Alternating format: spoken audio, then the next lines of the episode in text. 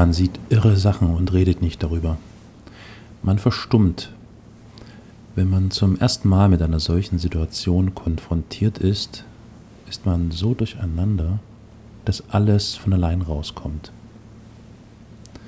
Man erzählt, um sich die Last von der Seele zu reden und damit die anderen wissen, was man durchlebt hat. Die Leute reagieren, viele positiv, andere werfen uns Dinge an den Kopf, die uns verletzen. Wir tun unser Bestes, nehmen einen Teil der Misere dieser Welt auf unsere Schultern, werden dafür angefeindet. Wir resignieren, sie verstehen uns nicht. Und dann, an irgendeinem Scheißtag, findet man sich plötzlich in der Hölle wieder. In dem Moment ist es so krass, dass man sofort kapiert, dass selbst die Menschen, die einen unterstützen, nicht einmal die Schwere dessen begreifen würden, was man ihnen zu sagen hätte, falls man es ihnen erzählen würde. Doch wir schweigen. Was sollte man auch sagen? Wie? Und warum? Es bringt die Vermissten nicht zurück, es tröstet die Angehörigen nicht. Wir wollen die Lobreden derer, die uns für Helden halten, nicht hören. Weil es nicht passieren sollte, weil die Welt keine solche Helden brauchen sollte. Wir waren da, und obwohl wir aus den besten Gründen Retter geworden waren, fühlten wir uns elend, weil wir stolz darauf gewesen waren, in der ersten Reihe dabei zu sein, sagen zu können, ich habe mich engagiert, ich habe etwas getan. Dafür muss man niemand Besonderes sein, kein Champion. Jeder mit ein bisschen gutem Willen hätte im Angesicht der Katastrophe dasselbe getan. Wir waren da, privilegierte europäische Idioten, die Leben retten wollten, wo Menschen zu Dutzenden starben. Wir waren da und dachten, Scheiße. Das Blut gefror in unseren Adern mehrere Sekunden lang. Die Schreie von Menschen in Todesangst hallten in unseren Ohren. Ein Wald von Händen ragt aus dem Wasser. Köpfe tauchen an der Oberfläche auf Einmal, zweimal, bevor sie für immer verschwinden. Wir schmeißen alles raus, was wir haben. Alle Rettungswesten, alle aufblasbaren Bananenboote, Rettungsinseln. Wir rennen durcheinander, brüllen uns irgendwas zu, auf Französisch. Ein Zeichen, dass uns die Situation entglitten ist. Wir fahren im Zickzack zwischen den schemenhaften Körpern hindurch, die unter der Oberfläche treiben. Ich kann mich nicht an Einzelheiten erinnern, ich weiß nicht mehr, wie viele es waren. Ich kann mich nicht mehr an die Gesichter erinnern, außer an eines oder zwei, die ich etwas länger im Blick behalten habe, in der Hoffnung, sie zu erreichen, bevor sie untergehen. Ich sehe, wie das große blaue Meer eine Jugendliche verschluckt, wie ihr Körper sich in den Wellen auflöst, die Sonne glitzert auf dem Wasser, hier treiben Kleider, dort eine Plastiktüte, da hinten ein leerer Benzinkanister. Ein Kopf versinkt in der Tiefe, ein Wirrwarr aus Armen und Beinen, die Umrisse und Farben verschwimmen. Übrig bleibt nur ein tiefblauer Fleck im helleren Wasser. 30 Menschen, 30 erloschene Lichter. Eine Schätzung beruhend auf unseren lächerlichen, unzureichenden Erfahrungen. Das alles innerhalb weniger Minuten. Wenige Minuten, in denen die letzten Illusionen zerstört werden, die ich bis dahin noch hatte. Ich kann nicht kotzen, kann nicht weinen, das Erlebte steckt in mir fest.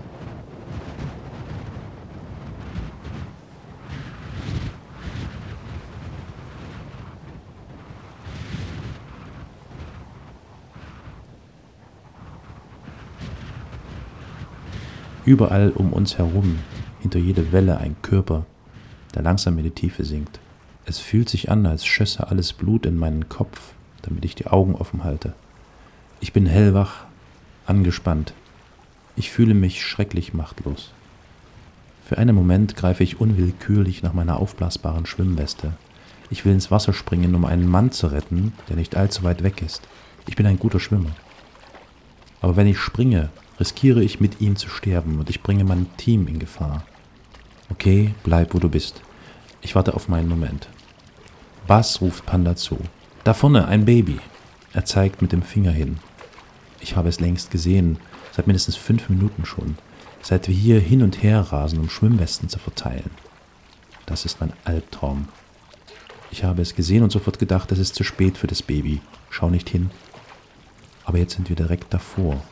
Ich hole es. Jetzt, da ich es gesagt habe, lege ich mich bäuchlings auf den Boden des Schlauchboots, strecke den Arm aus, tauche die Hand ins Wasser, dann den ganzen Unterarm, um den weichen Strampelanzug mit den Fingern zu erreichen. Ich ziehe vorsichtig, um das Baby an die Oberfläche zu holen, gebe ihm einen kleinen Stups, um es umzudrehen, sodass ich den Strampler mit der ganzen Hand greifen kann. Ich hiefe es aus dem Meer, es ist schwer, vollgesogen mit Wasser. Ich kann mich in dieser Position nicht drehen, um das Baby an Bord zu ziehen, ohne es über mich heben zu müssen. Doch die Vorstellung macht mir Angst. Deshalb reiche ich es schnell hinter meinen Rücken an Bass weiter. Für den Moment einiger Sekunden übergebe ich ihm die Verantwortung für den kleinen Körper. Aus Feigheit, ganz so, als könnte ich es nicht allein ins Boot ziehen. Die Atempause ist kurz. Bers muss weiter die Einsatzleitung übernehmen. Sobald ich mich umdrehe, gibt er mir das Kind zurück. Panda, so schnell wie möglich zurück zu Aquarius. Do, do, CPR. Nachricht erhalten, mein Gehirn entschlüsselt, ich muss eine Herzmassage machen. Easy 2 bäumt sich auf, als Panda Vollgas gibt. Der Motor brüllt auf, Bass versucht noch lauter zu brüllen, schreit ins Funkgerät, um das medizinische Team vorzuwarnen. Alles bewegt sich. Das Meer ist kein glatter See an einem sonnigen Augusttag. Es ist Januar im Mittelmeer und das Wetter ist schlecht. Ich versuche mit dem kleinen Wesen in meinem Arm eine stabile Position inmitten der leeren Rettungstaschen zu finden. Es ist tot, ich bin mir sicher. Das Gesicht ist fast weiß, trotz der schwarzen Haut. Die Augen sind schrecklich starr. Jedes Mal, wenn ich die Brust komprimiere, quillt dicker Schaum aus dem Mund. Jetzt ist alles egal, ich drücke mit aller Kraft zu. Ich will all den Scheiß rausdrücken, der seine Lungen am Atmen hindert. Mit etwas Glück ist noch etwas Sauerstoff im Blut, um das Gehirn zu versorgen, wenn es bloß neu starten könnte. Bass muss das Anlegemanöver allein machen, ich darf nicht aufhören. Ich merke, dass ich ein bisschen zu schnell massiere und versuche, mich an eines der Lieder zu erinnern, die man uns in der Ausbildung beigebracht hat, damit wir im Rhythmus bleiben. Und so singe ich Staying Alive. Er hat mir Tränen über das Gesicht laufen. Ich sehe das Baby an und singe für es. Hör mir zu, Kleines. Es ist Wahnsinn. Was passiert hier gerade? Einen Moment lang sehe ich mich von außen. Das macht die Situation noch dramatischer. Merkwürdigerweise erinnere ich mich an Filme über den Vietnamkrieg, in denen Soldaten mitten auf dem Schlachtfeld durchdrehen. Nur ist das hier kein Film. Ich muss die Augen offen halten. Ich darf nicht weinen. Ich darf an nichts anderes denken. Ich darf auf keinen Fall durchdrehen. Wir erreichen die Aquarius. Ich sehe aus den Augenwinkeln den Rumpf. Das Rettungsboot wird langsamer. Gleich kommt der Stoß. Aber Panda ist in Höchstform und das Boot schmiegt sich sanft wie eine Blume an die Aquarius an. Bass sagt, wann immer du willst, Dodo.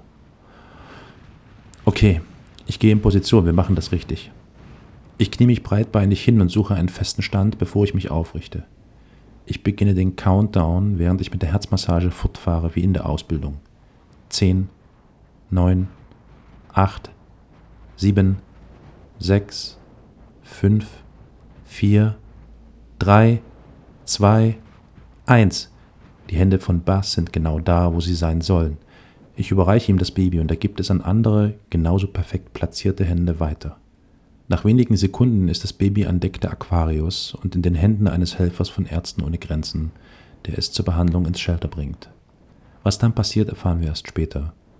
Wir erfahren es erst, nachdem wir zwei weitere Babys im selben Zustand aus dem Wasser gezogen und an Bord der Easy 2 genommen haben und insgesamt 90 Menschen in der Easy 1 und Easy 3 sitzen. Mehr als die Hälfte von ihnen wurde unter enormen Anstrengungen direkt aus dem Wasser gebogen. Drei von ihnen sterben nach der Rettung und können nicht mehr wiederbelebt werden. Wie viele um ein Seil geklammerte Finger mussten wir einen nach dem anderen lösen, wie vielen verstörten Blicken sind wir begegnet in Todesangst, bevor wir gesagt haben, vertrau mir, gib alles, was du noch hast, bei drei geht's los. Wie viele Menschen konnten wir im letzten Moment an einem Kleidungsstück packen, um sie herauszuziehen. Mehrmals höre ich Bass murmeln, was für eine verdammte Scheiße. Wir waren seelisch zerstört. Nach dem Einsatz dauerte es ewig, bis wir unser Material, das überall auf dem Meer schwamm, wieder eingesammelt hatten. Wir redeten nicht miteinander, wichen den Blicken der anderen aus. Ab und zu schluchzte einer von uns leise auf und eine Träne entrann aus einem aufgerissenen Auge. Als wir wieder an Bord waren, erkundigten wir uns nach den Babys. Es dauerte einige Zeit, bis wir verstanden, dass sie wirklich alle zurück ins Leben gekehrt sind. Wir weinten, umarmten uns, redeten aber immer noch nicht miteinander. Ich weiß nicht mehr, was wir als nächstes gemacht haben, ob es eine Nachbesprechung gab, ob wir die Rettungsboote geputzt haben. Ich weiß nur noch, dass ich unter Deck ging, mich wusch, eine Kleinigkeit aß und mich dann hinlegte und schlief.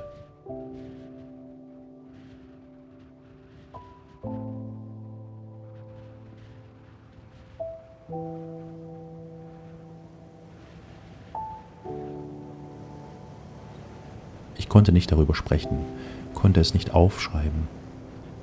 Ich schickte meinem Vater und einem Freund eine Nachricht, schrieb irgendwas davon, dass es hart gewesen sei, dass aber alles in Ordnung sei. Die Nachricht war wirr. Seitdem habe ich nicht mehr über diesen Tag gesprochen. Ich war gefangen in etwas wie, es gibt einfach nichts zu sagen. Als könnte man die Wahrheit nur verändern, wenn man sie erzählt. Der Leidensweg der Geflüchteten lässt sich nicht in Worte fassen. Trotzdem müssen wir es zumindest versuchen. Wir müssen davon erzählen, damit die Menschen verstehen, was hier passiert. Die Menschen müssen erfahren, dass wir es mit der vermutlich schlimmsten Seekatastrophe der Geschichte zu tun haben. Die Menschen müssen wissen, dass die Geflüchteten bereit sind, ihr Leben aufs Spiel zu setzen, weil sie aus der Hölle kommen, und dass wir Hilfe leisten, um die Anzahl der Toten so gering wie möglich zu halten. Beide Seiten kämpfen um das Leben ohne materielle Interessen, ohne nach den Kosten zu fragen, ohne danach zu fragen, ob die Investition sich lohnt. Das ist unser größter Wert, das Leben. Das Leben bringt Leid, das Leben bringt Glück. Dafür gibt es keinen Kurs an der Wall Street. Dafür braucht man kein bestimmtes Aussehen, keine bestimmte Kultur, keine Ausweispapiere, keinen besonderen sozialen Status, keine bestimmte Eigenschaft. Man findet das Leben in jedem Blick, ob von Glück oder Todesangst erfüllt. Schon immer gehört zum Leben auch der Wille, sich gegen das Schicksal aufzulehnen und aus einer schlimmen Situation das Beste zu machen, auch wenn wir oft nicht viel ausrichten können, weil die Tragödie zu groß ist. Was könnte sinnvoller sein als dieses Aufbegehren gegen den Tod? Was schöner als der unermüdliche Kampf gegen das Leid? Das ist alles schon oft gesagt und geschrieben worden. Meine Worte geben die Gedanken der Menschen wieder, mit denen ich zusammenarbeite und mit denen ich gern zusammenlebe. Am Rand des Abgrunds, inmitten der Dunkelheit, wenn alles an einem seidenen Faden hängt, bleibt nur eine Gewissheit. Es geschah am 27. Januar 2018, 40 Seemeilen nordnordwestlich von Suwara.